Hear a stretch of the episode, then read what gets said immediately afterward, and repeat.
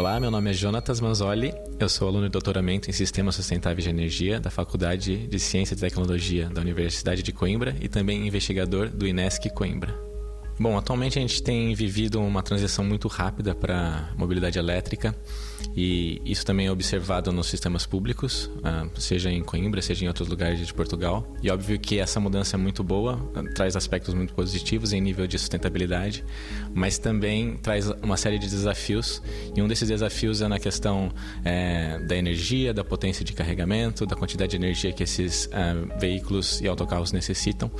Então a gente precisa criar técnicas inteligentes para carregar esses, esses veículos para evitar problemas na rede e basicamente a minha pesquisa vai, vai ao encontro dessas necessidades. Uh, eu estou a desenvolver alguns modelos matemáticos de otimização que usam também técnicas inteligentes de, de inteligência artificial para poder melhorar esse carregamento dos autocarros nas cidades e também evitar outros tipos de problemas uh, urbanos e também potencializar a implementação deles uh, nas nossas cidades.